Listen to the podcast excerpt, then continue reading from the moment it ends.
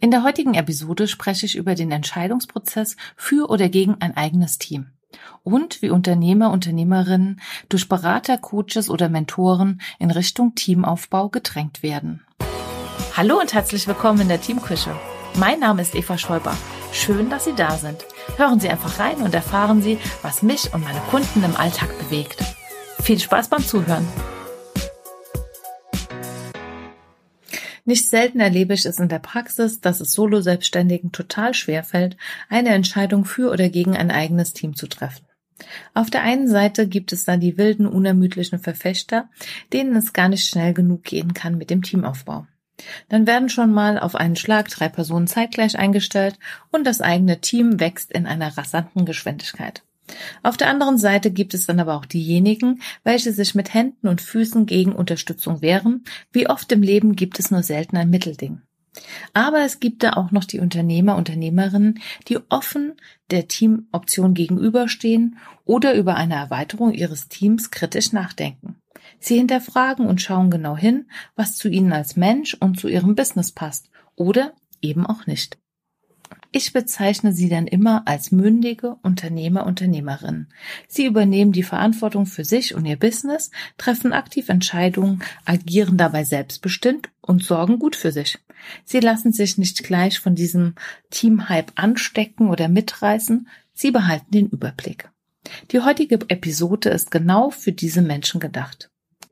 Als Teamcoach und Supervisorin arbeite ich mit Teams, die sich neu bilden, erweitern, mitten in einer Krise stecken oder einfach nur besser werden möchten. Mein Herz hüpft immer, wenn ich Teams sehe, in denen es fluppt. Und wenn es mal nicht so rund läuft, gibt es ja immer auch noch die Möglichkeit, daran zu arbeiten, dass es besser wird. Jetzt könnte man meinen, dass ich mit meinem Erfahrungshintergrund, meiner beruflichen Aktivität durchaus eine Lanze für die Teamarbeit spreche dass ich auf Wolke 7 schwebe bei so viel Begeisterung für ein eigenes Team. Das ist aber leider nicht immer so. Manchmal bin ich auch ziemlich irritiert von der Leichtigkeit, mit der in Social Media über Teamaufbau gesprochen wird und dieser dann auch umgesetzt wird. In diesen Momenten bin ich eher schockiert, wie wenig Verantwortung für diese Menschen, die Menschen, die ich einstelle, übernommen wird. Was ich damit meine, dazu später mehr.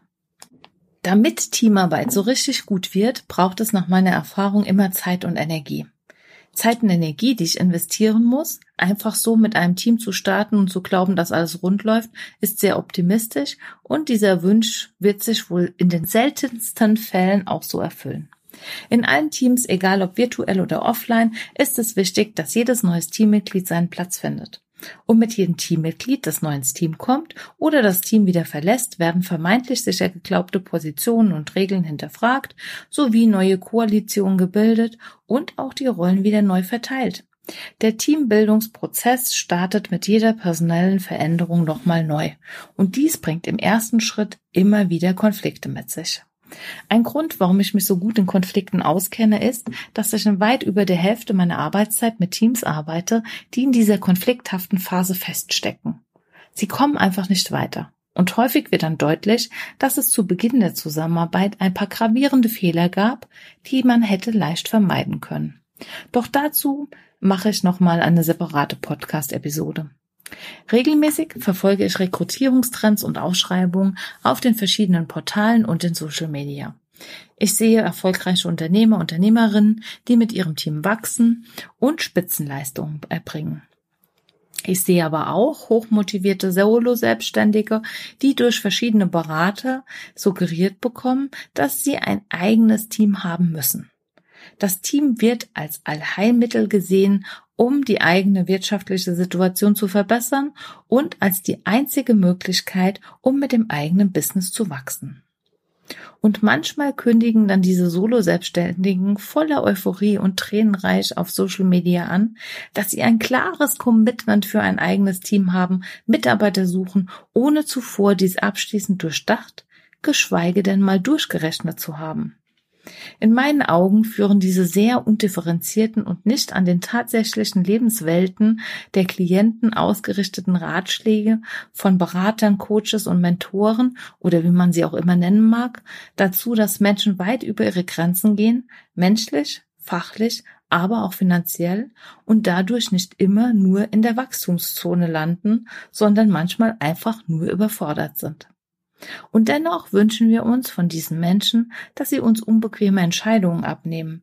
Wir vertrauen diesen Coaches, Mentoren und deren Einschätzung folgen manchmal blind, da sie den Weg, den Weg, den wir noch gehen müssen, schon einmal erfolgreich gegangen sind. Im ersten Moment fühlt es sich an mit dieser Unterstützung wie eine Abkürzung. Aber im nächsten Schritt wird häufig klar, dass es nur ein Konzept ist, das uns übergestülpt wird und das so nicht zu uns oder unserem Business passt. Es braucht eine Anpassung, eine Individualisierung. Und passiert dies nicht, kommen wir schnell in eine Sackgasse. Der 5, 6, 7 oder 8 Stufenplan ist nicht maßgeschneidert. Es wirkt wie eine billige Kopie des Originals. Gute Berater, Coaches und Mentoren befähigen ihre Klienten. Sie geben Raum für echte Entscheidungsprozesse, übernehmen nicht die Verantwortung, sondern bieten Hilfe zur Selbsthilfe. Die letzte Verantwortung bleibt da, wo sie hingehört. Beim Unternehmer, bei der Unternehmerin. Doch nun wieder zurück zum Thema Teamführung. Ein Team zu führen ist im ersten Schritt schon eine echte Herausforderung. Nicht selten begleite ich Selbstständige und Führungskräfte, die an ihre Grenzen kommen und sich durch ihr Team regelrecht gestresst fühlen. Ein Originalzitat Jetzt habe ich ja mehr Chaos und Stress, als ich es vorher hatte. Und was passiert? Das Team wird schneller wieder aufgelöst, als es gebildet war. Warum ist das so? Hierüber kann ich nur spekulieren. Kennen Sie nicht auch manchmal das Gefühl, dass Sie gerne für Dinge die Verantwortung abgeben würden? Wünschen Sie sich nicht manchmal, dass jemand für Sie eine wichtige Entscheidung trifft? Versuchen Sie ohne Umwege Ihre Ziele zu erreichen oder noch besser, Sie würden lieber eine Abkürzung zu Ihrem Ziel nehmen. Vermutlich haben Sie jetzt mindestens eine dieser drei Fragen mit Ja beantwortet. Und eigentlich ist es Ihnen ja auch bewusst, dass niemand diese Punkte für Sie erledigen kann. Ähnlich wie bei der Beauftragung einer Zusammenarbeit mit externen Beratern, Coaches oder Mentoren. Und dennoch sind mit dieser Einstellung von Mitarbeitenden häufig genau diese Hoffnungen und Erwartungen verbunden. Wir möchten eine Abkürzung gehen, wir wünschen uns Unterstützung, wir wünschen uns jemand, der mit uns Entscheidungen trifft. Und aus diesem Grund ist es super wichtig, gerade zu Beginn einer Zusammenarbeit, sich zusammenzusetzen, Themen offen zu besprechen und auch über Grenzen zu sprechen. Es braucht eine Klarheit, was kann jemand leisten und was eben auch nicht. Es braucht die Klarheit, was ich mir von einer Zusammenarbeit erhoffe und es braucht auch die Klarheit, unter welchen Bedingungen es eine langfristige Zusammenarbeit sein kann, also wie die Zusammenarbeit dauerhaft funktioniert und was vielleicht mögliche Gründe sind, damit diese Zusammenarbeit gegebenenfalls auch vorzeitig beendet wird. Denn wenn man ganz realistisch auf die Situation schaut, kann ein eigenes Team auch das Ende des eigenen Business bedeuten. Vielleicht etwas melodramatisch formuliert, aber absolute Realität. Beispielsweise, wenn ich bei der Personalauswahl nicht genau hinschaue, falsche Anforderungen definiere oder als Leader mein Team nicht führe. So kann es beispielsweise passieren, dass Mitarbeitende meine Kunden nicht adäquat betreuen, meine Kunden unzufrieden sind und nicht wieder bei mir kaufen. Denn mangelhafte Qualität fällt nicht auf meine Mitarbeitenden im Kundensupport zurück, sondern langfristig geht er immer mit mir als Unternehmer oder Unternehmerin heim. Ein anderes Beispiel sind Mitarbeitende, die nicht die entsprechende Loyalität zu ihrem Auftraggeber haben und Kundendaten für das eigene Business nutzen oder besser noch Kunden an einen Mitarbeiter bzw. Mitbewerber verweisen. Jetzt denken Sie vielleicht, sowas gibt es nicht. Aber ich selbst habe es erlebt, dass eine Trainerkollegin an einer Akademie für Angebote eines anderen Instituts Werbung gemacht hat, obwohl dies ausdrücklich verboten war. Und das Schlimmste daran, für Auftraggeber ist dies häufig nicht transparent oder wenn es erstmal im Raum steht, ja, dann ist es auch schon zu spät. Ein anderer Fakt ist, dass bei jedem Mitarbeiter, jeder Mitarbeiterin zeitliche Ressourcen für eine gute Einarbeitung gebraucht werden. Gerade zu Beginn der Zusammenarbeit gibt es Stolpersteine und die müssen aus dem Weg geräumt werden. Diese Hürden beim Teamaufbau werden von vielen Beratern nicht kommuniziert. Und wenn in Social Media Teamaufbau gerade trendy ist, wird selten offen darüber gesprochen, dass Unternehmer oder Unternehmerinnen sich auch wieder von einzelnen Teammitgliedern trennen oder sogar ihr gesamtes eigenes Team wieder auflösen. Warum ist das so? Auch hier kann ich nur spekulieren. Das Gefühl, gescheitert zu sein, nicht geführt zu haben, die eigenen finanziellen Ressourcen vielleicht überschätzt zu haben, beziehungsweise Personalkosten unterschätzt zu haben oder die Scham über eine vermeintliche Fehlentscheidung bei der Personalauswahl können nach meiner Meinung mögliche Gründe sein. Doch was sind genau die Herausforderungen im Alltag, wenn ich erstmals ein Team führe? Zum einen bedeutet es, ein Team zu führen, Aufgaben zu delegieren. Mitarbeitende mit Arbeit auszulasten klingt zwar im ersten Moment verlockend, ist aber anfänglich ganz schön harte Arbeit. Wenn ich es gewohnt bin, Dinge selbst zu erledigen, muss ich lernen, auch Dinge loszulassen und wenn sich plötzlich die Arbeitskraft verdoppelt, muss auch ausreichend Arbeit da sein. Weiterhin ist es so, dass ich Mitarbeiter, Mitarbeiterinnen fordern und fördern sollte und nicht gleich überfordern. Vor allem sollte ich meine Erwartungen im Griff haben. Gerade zu Beginn der Zusammenarbeit ist es wichtig, gemeinsam über Erwartungen, Ziele zu sprechen. Es müssen sich neue Routinen bilden und auch die Art und Weise der Zusammenarbeit definiert sich oftmals erst beim Tun. Ich sollte meinen Mitarbeitenden, meinen Verbündeten im Business, wie ich sie gerne nenne, auch meine Business-Vision transportieren. Nur wenn es mir gelingt, meine Mitarbeiter auf diese Vision ähm, einzuschwören bzw. diese nahezubringen, können wir auch gemeinsam an meinen Business-Zielen arbeiten. Ich muss meine Kennzahlen kennen, auswerten können und auch perspektivisch im Blick haben. Ich muss wissen, wann und wie viel Unterstützung ich mir leisten kann und auch will. Mir muss bewusst sein, dass neben den reinen Personalkosten auch weitere Kosten anfallen. Beispielsweise Kosten für Ausstattung, regelmäßige Schulungen und auch Weiterbildungskosten. Genauso haben Mitarbeitende einen Anspruch auf bezahlten Urlaub. Das, was für Angestellte selbstverständlich ist, wird von einigen Unternehmern häufig vergessen. Klingt witzig, ist es aber in der Praxis dann doch nicht. Spätestens, wenn der Arbeitnehmer nicht verfügbar ist und dennoch Lohn bekommt, trennt sich häufig schon die Spreu vom Weizen. Was das unternehmerische Denken betrifft. Dann kommt es zu den ersten Missverständnissen, Konflikten und nicht selten zu Tränen. Es ist ein simples Rechenexempel. Personal kostet Geld. Dieses Geld muss verdient werden, der Umsatz steigt, der persönliche Gewinn, aber nicht unbedingt. Zumindest nicht zu Beginn. Dieser Effekt ist aus betriebswirtschaftlicher Sicht total logisch und nachvollziehbar, aber häufig erlebe ich Menschen, die hoffen, durch ein eigenes Team den persönlichen Gewinn zu steigern. Und das bitte sofort. Das führt uns zur Kernfrage, wie viel kostet eigentlich ein guter Mitarbeiter? Ich drehe die Frage mal um. Wie viel sind Sie denn bereit zu zahlen? In den letzten Monaten beobachte ich einen weiteren Trend. Dieser Trend betrifft die Form der Beschäftigungsangebote. Es gibt oftmals die Möglichkeit, als Praktikant oder Praktikantin für ein paar Monate zu arbeiten, für wenig Geld, aber dafür mit der Möglichkeit zu wachsen und so viel zu lernen für ein paar Euro pro Stunde zu arbeiten, noch nicht mal auf Mindestlohnniveau, für eine Aufwandsentschädigung mit einer Wochenarbeitszeit von mindestens 30 Stunden ist doch nicht wirklich ernst gemeint. Oder finden Sie das attraktiv? Wie sagte es ein Kunde von mir mal, auch Sie leben nicht von Luft und Liebe. Und genauso ist es. Jeder von uns muss am Monatsende seine Rechnungen, die Wohnung und die Brötchen bezahlen. Und wenn mir als Unternehmerin Qualität wichtig ist, ist qualifiziertes Personal genauso wichtig. Genauso wichtig, um diese Qualität auch für meine Kunden zu liefern und meinen Kunden einen Mehrwert zu bieten. Dann muss ich auch Geld in die Hand nehmen, um die passenden Mitarbeiter zu bezahlen und diese somit zu finden. Und sind wir mal ehrlich, auch wir wollen für unsere Dienstleistung eine entsprechende Gegenleistung die nicht unter Mindestlohnniveau liegt.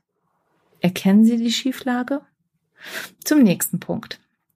Mit einem Team zu arbeiten bedeutet Rücksicht zu nehmen, Rücksicht auf die Geschwindigkeit der Teammitglieder, Rücksicht auf die bereits vorhandenen Kompetenzen und es braucht Geduld.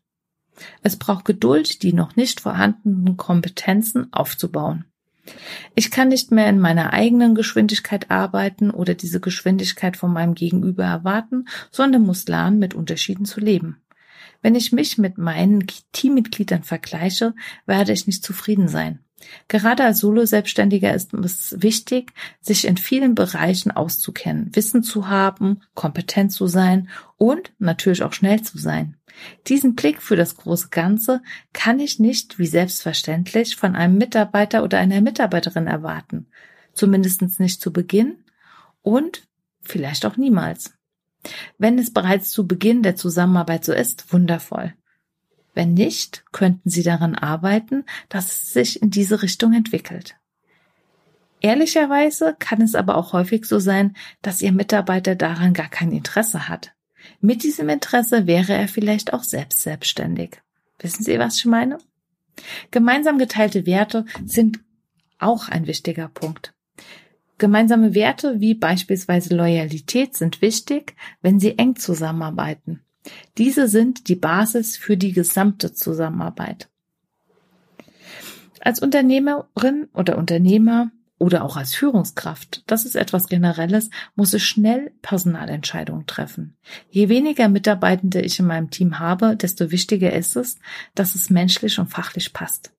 Es gibt nicht die Möglichkeit, wie bei größeren Einheiten, größeren Konzernen, dass ich ergänzende Kompetenzen zusätzlich einstelle in mein Team. Es ist wichtig, dass jeder in der Rolle, die er innehat, ähm, seine Kompetenzen einbringen kann und dass diese Kompetenzen ausreichen, um die Aufgaben in der Qualität zu erfüllen, die ich brauche.